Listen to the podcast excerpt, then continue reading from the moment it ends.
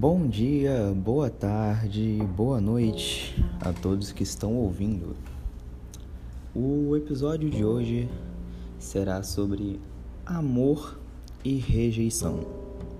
E como sempre, trarei uma abordagem mais existencialista, uma abordagem mais nihilista, remetendo a existência ao nada para melhor entendimento do que é o amor, o que são as rejeições, como entendemos e como lidamos com isso. E para base de estrutura desse podcast, irei usar o amor autêntico da filósofa e escritora Simone de Beauvoir. O amor autêntico remete a um amor existencialista ou seja, um amor onde admitimos que somos livres em uma vida, em um universo sem sentido, que não temos a necessidade de amar ou ser amados, que o amor não traz sentido à nossa vida, visto que a vida não possui um sentido específico a não ser o sentido, os pequenos sentidos que damos a ela. E negar isso, a partir desse amor existencialista, desse amor autêntico, negar isso pode ser visto como um ato de má fé. E não um ato de má fé para com a sociedade, mas para com o próprio indivíduo, que nega todas essas afirmações para buscar sentido em um amor e para estruturar-se através disso, o que é um grande erro. Se formos analisar mais profundamente, o amor é apenas uma ilusão de controle que usamos para amenizar a dor existencial. Ou seja, tentamos utilizar de outra pessoa como uma porta de escape das dores, das angústias que temos no nosso dia a dia. A verdade, nua e crua, é que não precisamos ser amados e muito menos de alguém para sermos felizes.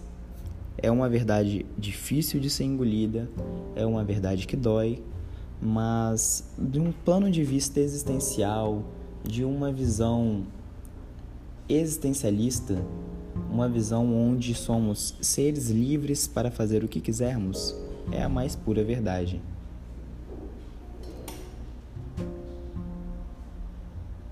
Agora, indo ao ponto das rejeições, que estão li ligeiramente, que estão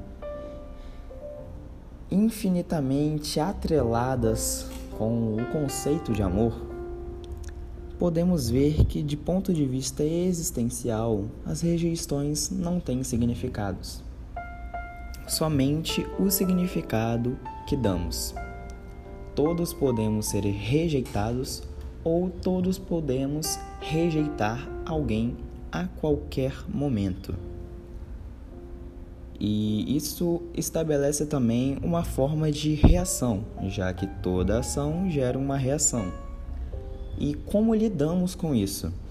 Algumas pessoas sofrem, sentem falta, precisam encontrar outra pessoa para se estabilizar Algumas pessoas entram em crises obsessivas, onde necessitam ter aquela pessoa ali para se sentir bem. E como podemos notar, tudo isso é apenas para tentar manter uma ilusão de controle, para tentar manter uma porta de escape da dor existencial, da dor de lidar com as próprias responsabilidades e com o próprio ser entendendo que todos somos livres para irmos e fazermos o que quisermos e quando quisermos.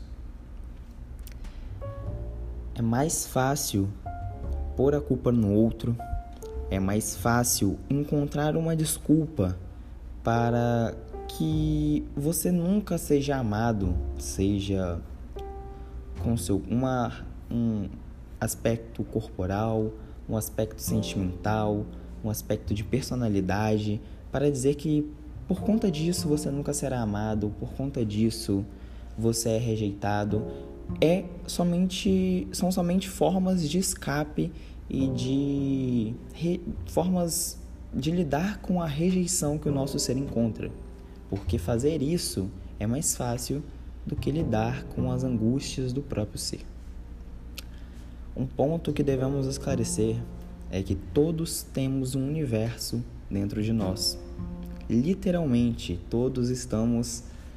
Todo o ser é composto de partículas e substâncias existentes no universo e cada ser humaninho tem uma mente extremamente complexa, cheia de traumas, histórias, desejos, confusões mentais e diversas outras coisas que devem ser tratadas pelo próprio ser. Antes de amar alguém, sinta-se amado por si mesmo. Ajudará muito a compreender. A autocompreensão não serve somente para compreender o próprio ser.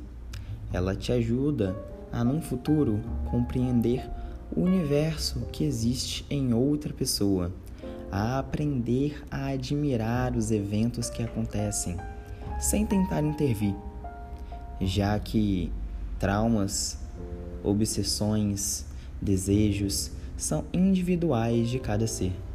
A sua vida tem um sentido que você dá. A minha vida tem um sentido que eu dou. Não existe um sentido pré-definido. Não existe um sentido em comum para todos os seres humanos. A vida, o universo não tem um sentido específico e negar isso é um ato de má fé. Cada um tem a vida, tem um sentido de vida que escolhe ter, seja atrelado à religião, seja atrelado a um desejo próprio, a uma ambição. E isso, os nossos desejos, os nossos sentidos são impossíveis de serem controlados por outrem, por outra pessoa o que desclassifica a ideia de posse e de controle, estando ou não em uma relação, amando ou não alguém. Não somos donos de ninguém. Somos donos somente de nós mesmos. Não é impossível controlar, controlar outra pessoa. É impossível saber o que passa na cabeça dela. É impossível que essa pessoa não nos rejeite uma hora. Tudo é possível de acontecer. A rejeição não é uma escolha. A rejeição é uma consequência e, como consequência, devemos aceitar esse fato e trabalhar em nós mesmos como lidaremos com isso.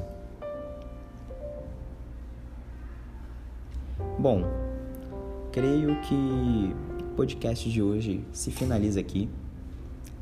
Se você gostou, compartilha, dê ideias para outros tópicos que eu posso estar trazendo. E é isso daí. Até o próximo episódio.